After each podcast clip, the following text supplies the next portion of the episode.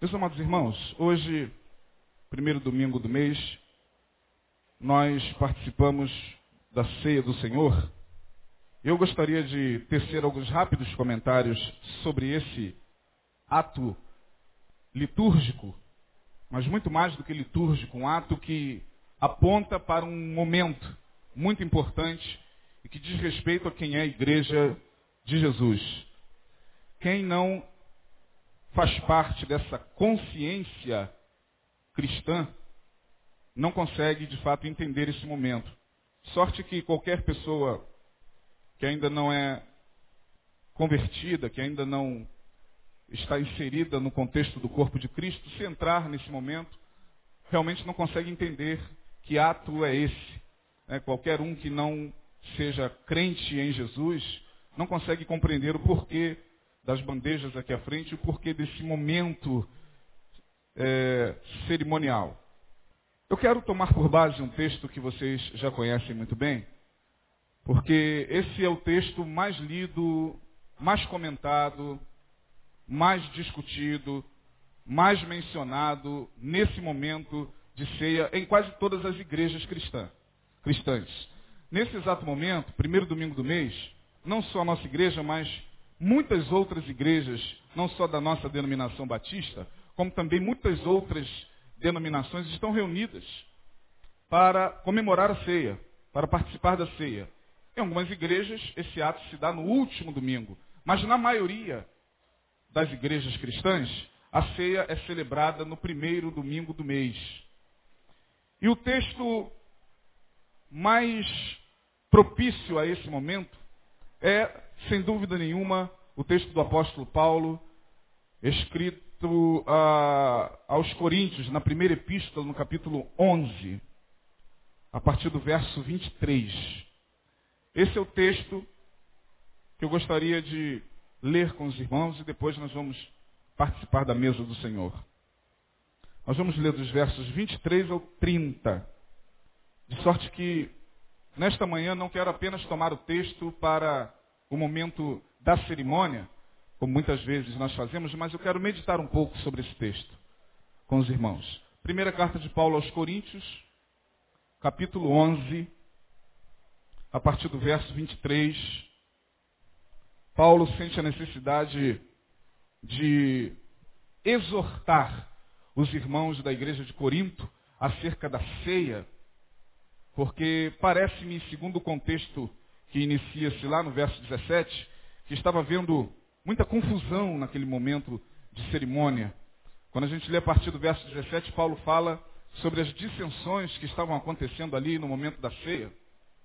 E a partir do verso 23 ele diz o seguinte: Porque eu recebi do Senhor o que também vos ensinei, que o Senhor Jesus, na noite em que foi traído, tomou o pão e tendo dado graças, o partiu e disse, tomai, comei, isto é o meu corpo que é partido por vós.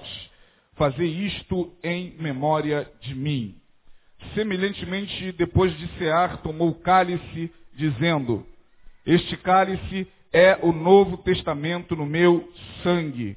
Fazei isto todas as vezes que beberdes em memória de mim, porque todas as vezes que comerdes este pão e beberdes este cálice, anunciais a morte do Senhor até que venha. Portanto, qualquer que comer este pão ou beber o cálice do Senhor, indignamente será culpado do corpo e do sangue do Senhor. Examine-se, pois, o homem a si mesmo, e assim coma deste pão e beba deste cálice.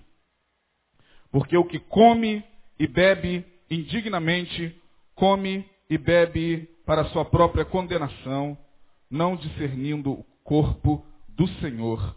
Por causa disso, há entre vós muitos fracos e doentes e muitos que dormem. Acerca da ceia, eu gostaria de fazer algumas considerações básicas e simples de entender. Primeiro, quando Jesus estava muito próximo de partir, ele reúne os seus discípulos para uma refeição. Uma refeição composta por iguarias, tais como pão, vinho, ervas. e muitas outras iguarias que compunham aquela refeição.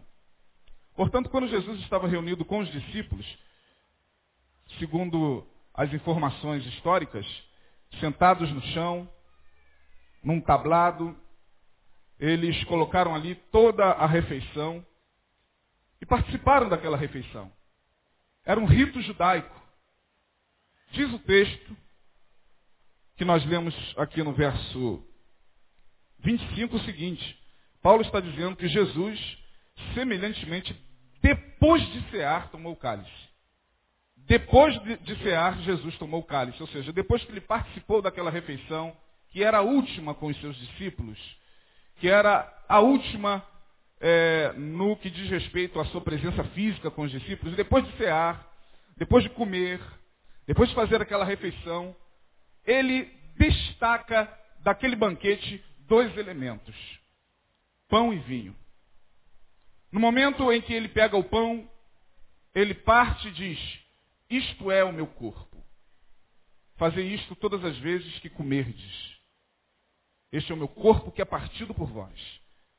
Então, naquele momento, Jesus estava trazendo para si uma memória. Jesus estava dizendo o seguinte: olha, todas as vezes que vocês se reunirem para esta refeição, não sei quantas vezes vocês vão se reunir, não sei em que circunstâncias, mas todas as vezes que vocês, discípulos meus, se reunirem, quer sejam nas casas, quer seja nas casas, quer seja na igreja, na comunidade, todas as vezes que esta refeição acontecer, lembrem-se do pão e do vinho, que representa o meu corpo e o meu sangue. E ali, naquele momento, institui-se a ceia do Senhor. E a ceia só foi ceia do Senhor porque naquele momento com os discípulos, Jesus se aproveita do pão e do vinho para fazê-los entender o simbolismo da sua morte. A ceia preparada, é, arrumada lá no cenáculo, não foi para que Jesus tivesse em mente esse objetivo específico. A ceia, como muita gente pensa, não teve só pão e vinho. Uma refeição comum. Mais tarde, quando a igreja surge, esta refeição era constituída da mesma forma.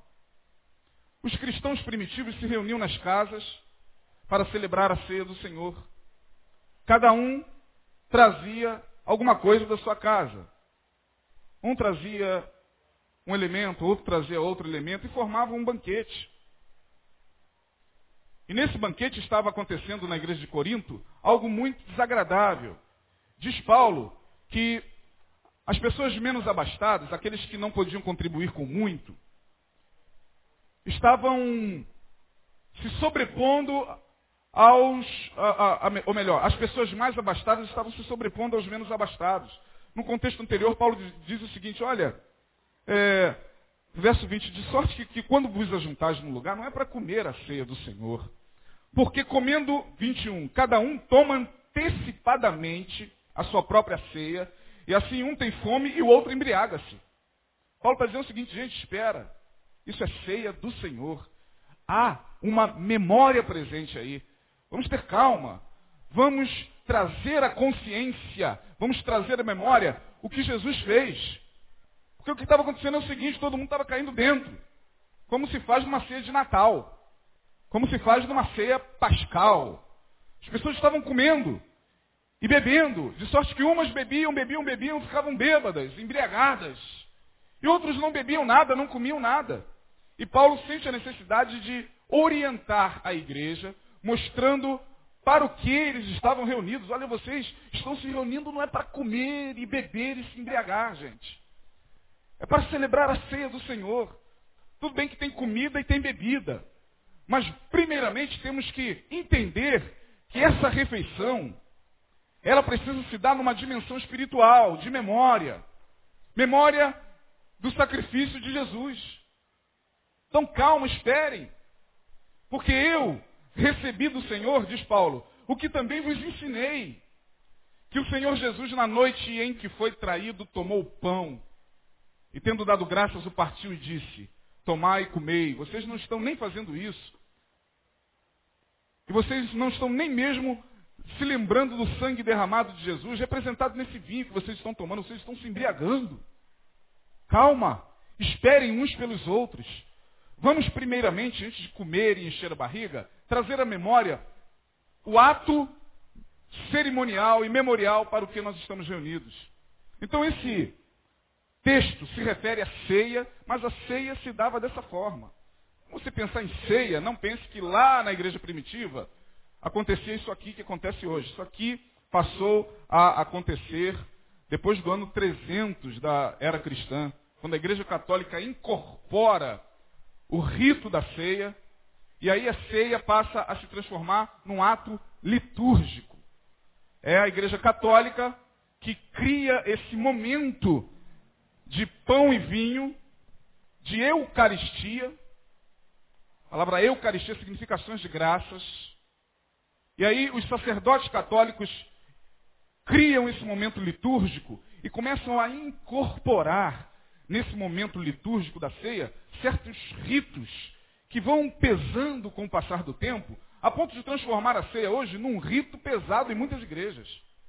E aí, quando Lutero surge lá no século XVI e o protestantismo aparece na face da terra, a igreja protestante, que deu origem às muitas igrejas cristãs e evangélicas, também traz para si o rito, o destitui de certos elementos místicos da igreja católica, porque na igreja católica, quando se participa da Eucaristia, quem já foi católico sabe muito bem disso, o sacerdote, ele faz a chamada transubstanciação. É um nome estranho, mas transubstanciação é aquele momento em que o sacerdote pega a hóstia e eleva e parte para dar aos fiéis.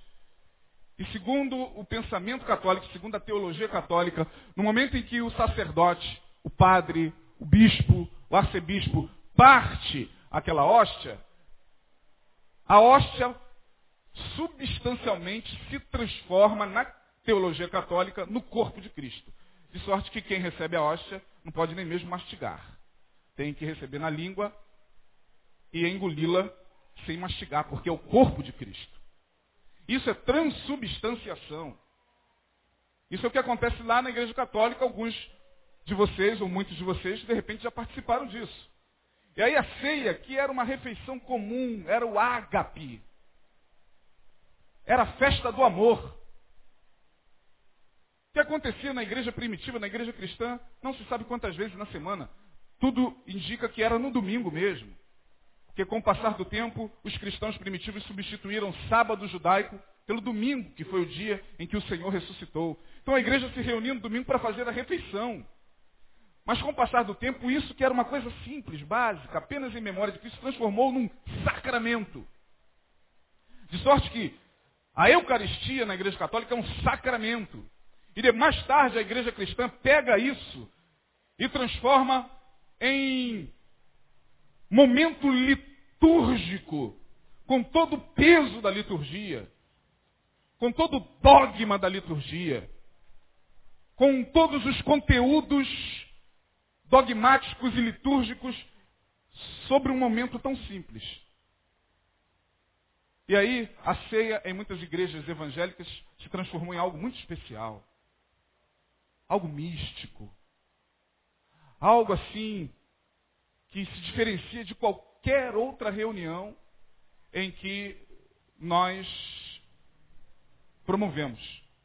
Então, os cristãos da igreja primitiva se reuniam normalmente. Hoje não.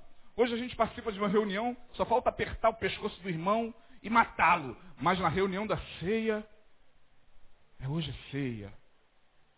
Ontem nós estávamos reunidos e quase matamos o irmão. E falamos mal do irmão e fofocamos e trituramos o irmão, mas hoje a igreja está reunida para ceia.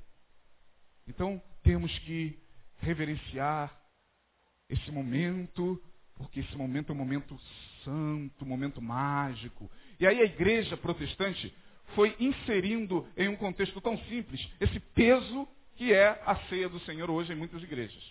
De sorte que muitos de nós, consciente ou inconscientemente, participamos de muitos cultos ao longo da semana. E pecamos muito ao longo da semana, todos nós. E a gente passa o mês todo participando de culto, às quartas, aos domingos pela manhã, aos domingos à noite. E sequer, muitas vezes, nos damos conta do nosso pecado diante de Deus. Afinal de contas, eu estou aqui em mais um culto. Mas no dia da ceia, parece que os nossos pecados afloram. O momento da ceia tão poderoso, magicamente falando, que aflora na consciência o pecado. Então, algumas pessoas entram e dizem para si mesmo: Eu não estou em condições de tomar ceia hoje, porque eu pequei contra o Senhor. Você está pecando contra o Senhor desde o momento em que você nasceu, irmão. Davi diz: Em pecado me concebeu a minha mãe. Então não é o que você faz, é o que você é, em essência. Você é pecador.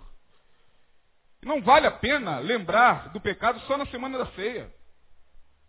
Portanto, esse texto é um texto que eu destaquei justamente pelo fato de Paulo também destacar, como ele mesmo diz, eu recebi do Senhor o que eu vos ensino.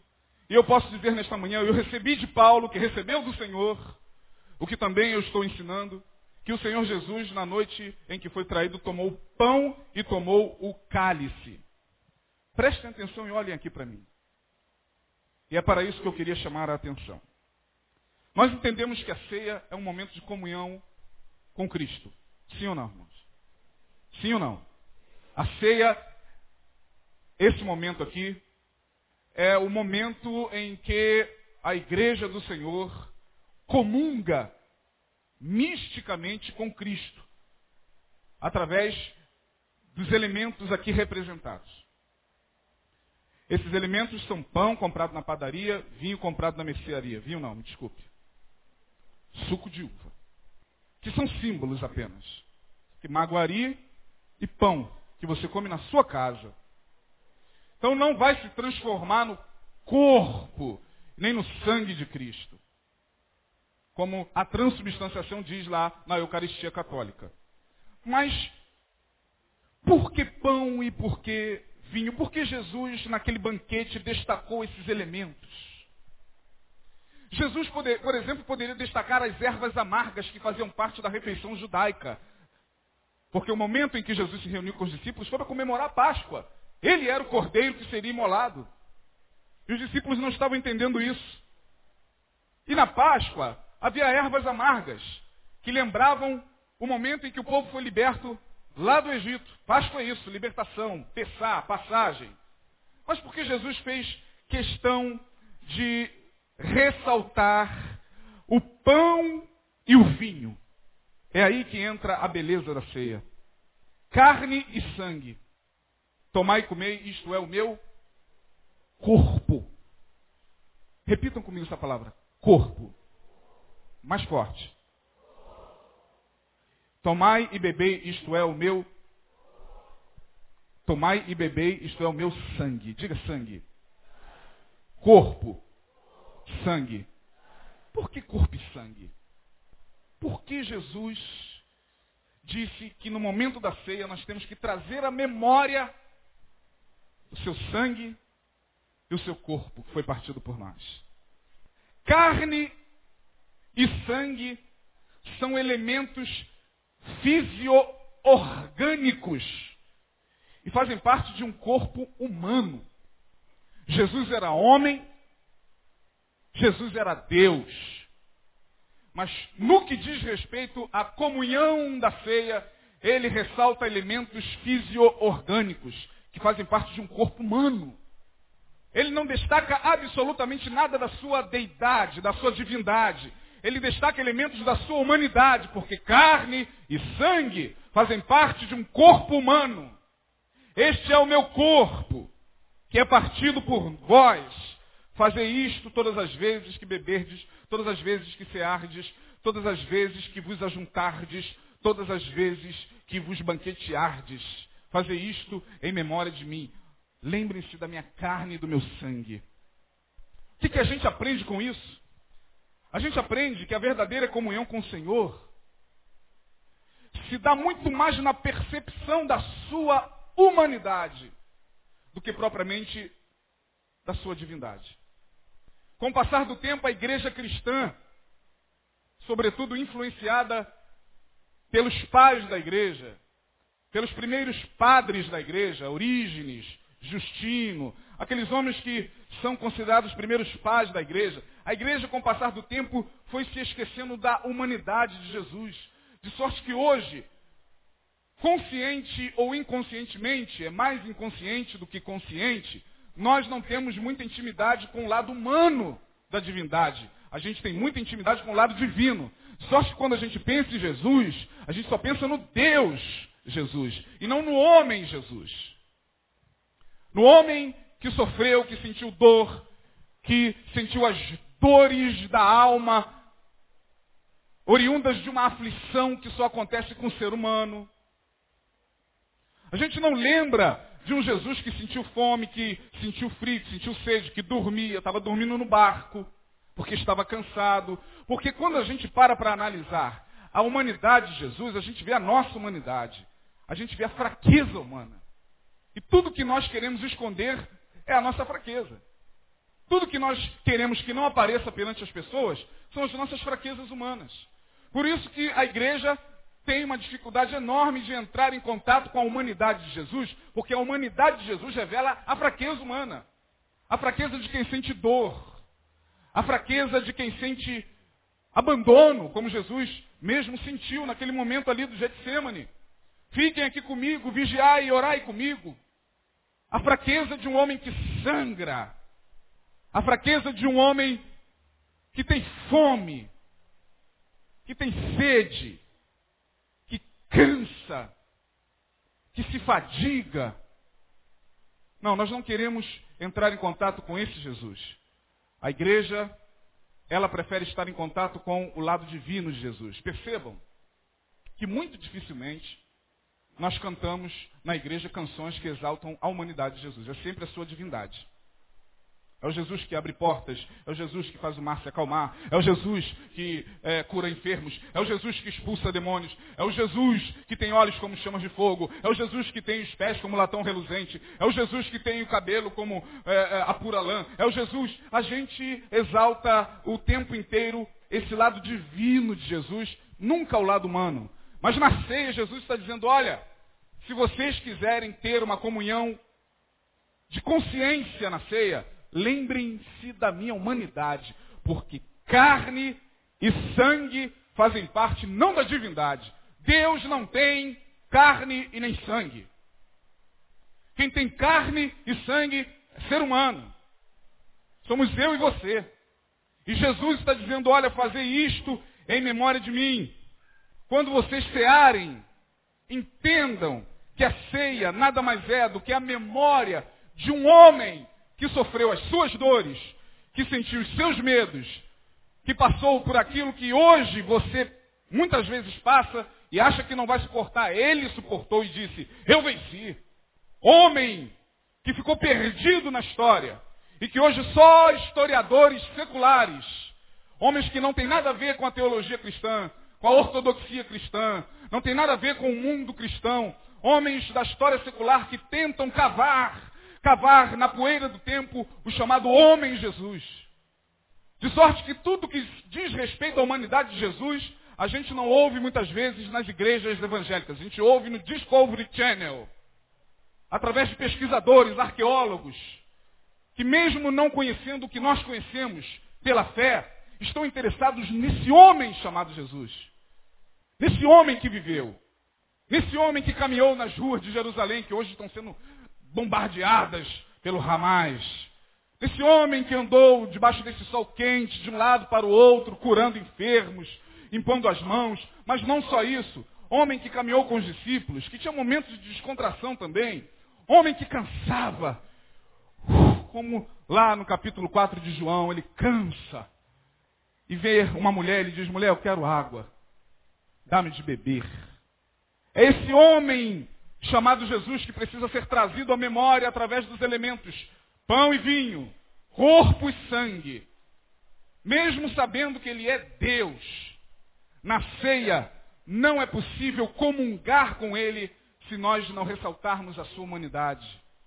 De sorte que ceia, terminando a minha palavra, e já passando para a ceia, A verdadeira ceia, eu quero concluir dizendo que a verdadeira comunhão com o Senhor é aquela que nos faz olhar para dentro. Examine-se, pois, o homem a si mesmo, diz Paulo lá. Olhem para vocês, enxerguem a humanidade de vocês. Entrem em contato com essa humanidade. Olhe cada um para dentro de si e veja que nenhum de vocês é perfeito como vocês julgam ser.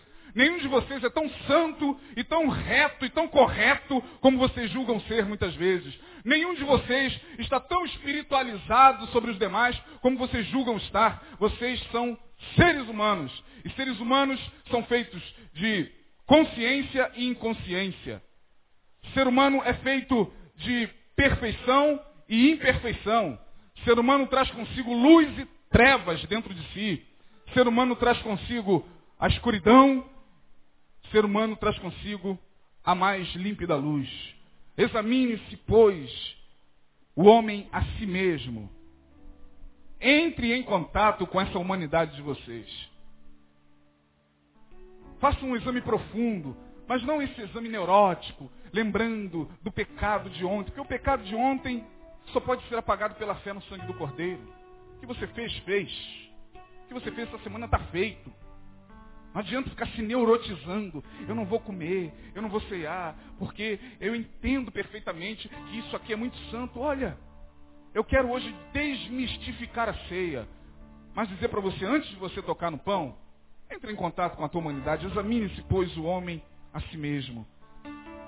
Toda comunhão que acontece sem esse olhar para dentro de si, sem levar em consideração os aspectos da nossa humanidade, é falta de discernimento e nos leva à condenação. Portanto, nesse momento, não olhe para esses homens que estão sentados aqui à frente, muito menos para mim, que estou de gola clerical, como sacerdotes, que estão muito mais aptos do que qualquer um de vocês para tomar a ceia, porque não é verdade. Não há aqui à frente ninguém mais apto do que ninguém para tomar a ceia. Não há aqui à frente nenhum sacerdote que vai intermediar a igreja nesse momento da ceia. Não há aqui à frente ninguém apto para sair pela igreja para caçar quem é que pode ou quem é que não pode cear. Não há aqui à frente ninguém, absolutamente ninguém, que possa se arrogar no direito de dizer, eu posso tomar a ceia do Senhor porque eu sou pastor, porque eu sou diácono, porque eu sou presbítero, porque ninguém aqui foi feito digno, porque digno só foi feito um, Jesus Cristo, o Cordeiro de Deus. Portanto, não se impressione, aleluia, não se impressione com gola clerical, não se impressione com a bancada aqui à frente. Isso que nós fazemos aqui é apenas para servir a vocês.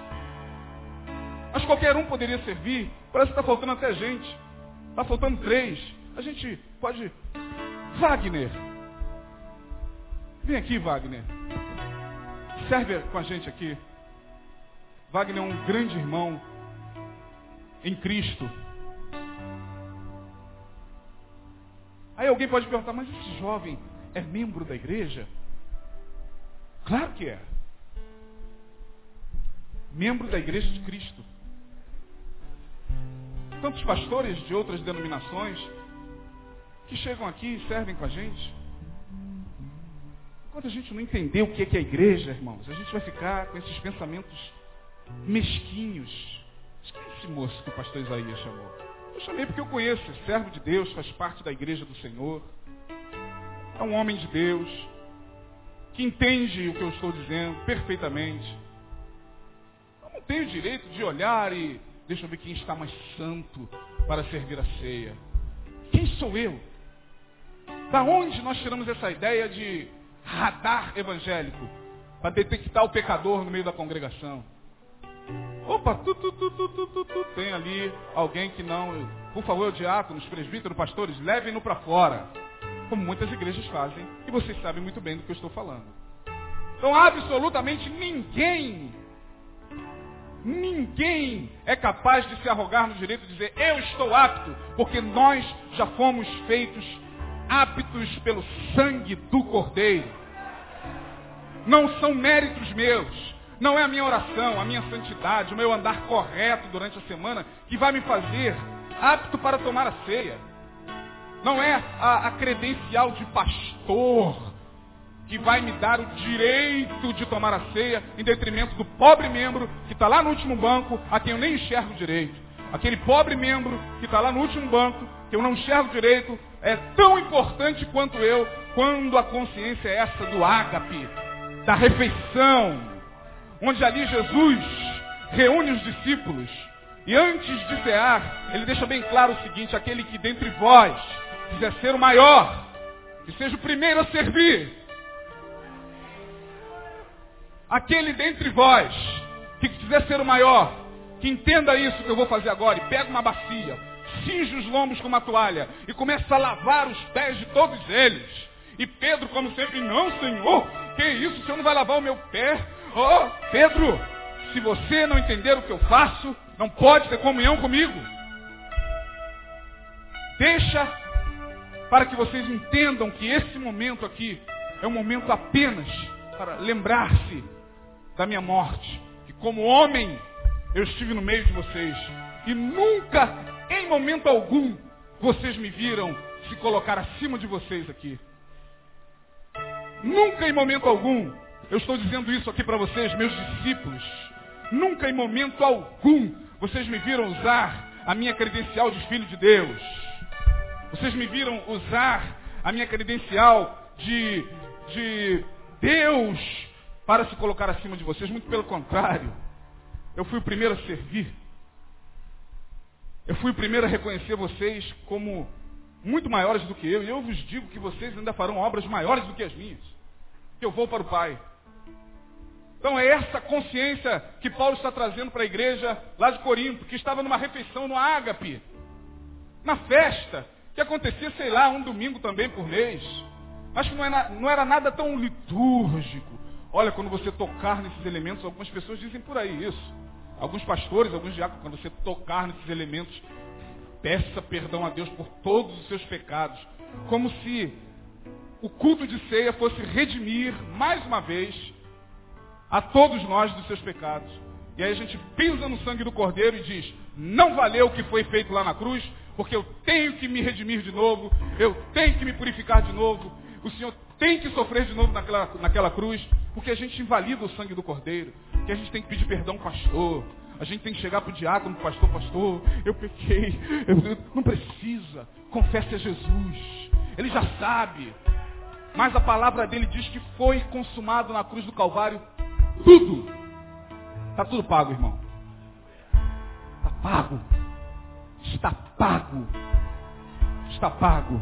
O que resta é a nossa consciência, dia após dia, dessa graça que opera em nós. E aí, quem tem essa consciência não vai usar de ocasião, não vai usar sua liberdade para dar ocasião à carne. Não é sair daqui e apenas participar da ceia, e de repente você aparece só na próxima ceia.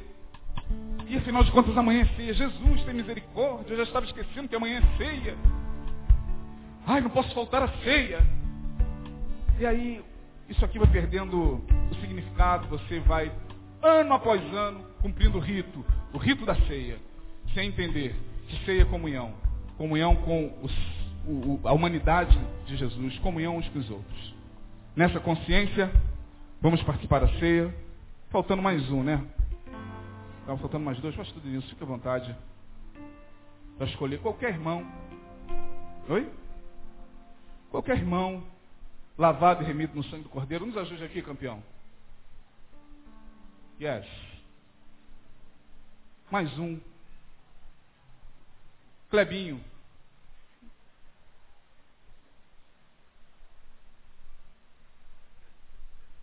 Pronto, não há ninguém aqui melhor do que ninguém. Todos somos um. Todos somos um. E qualquer tentação